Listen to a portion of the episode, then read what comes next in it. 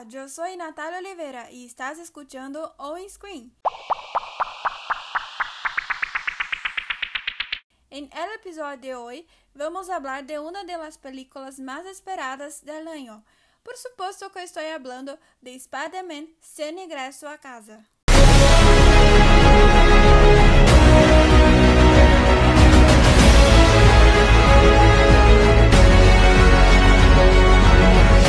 La película que aún no ha salido ya ha generado muchos comentarios y mucha anticipación en los fanáticos del era amigo del vecindario.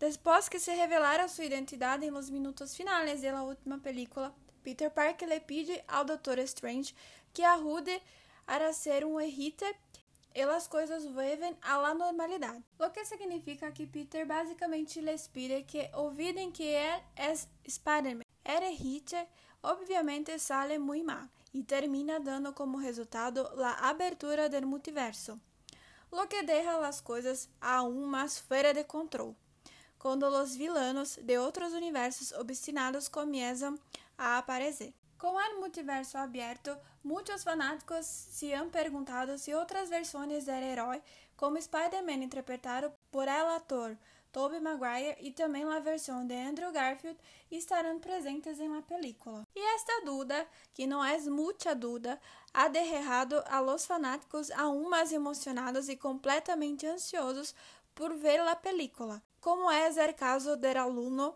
Gabriel Henrique. Estoy muy emocionado con la nueva película de Spider-Man.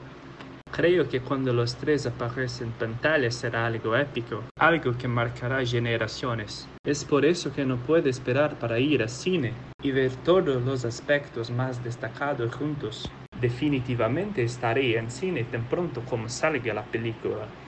No puedo negar que também estou deseando que llegue el estreno de Spider-Man sin regreso a casa, já que é um de mis super-heróis favoritos e por suposto porque esta nueva película será tan épica como Avengers Ultimatum. Y otros ahí fuera, hay que mandarlos de vuelta.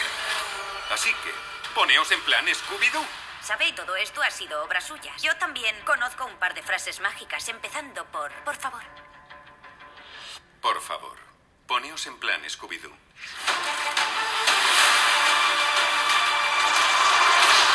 Vas a volar hacia las tinieblas para luchar contra fantasmas. ¿Qué quiere decir? Todos mueren luchando contra Spider-Man. Es su destino.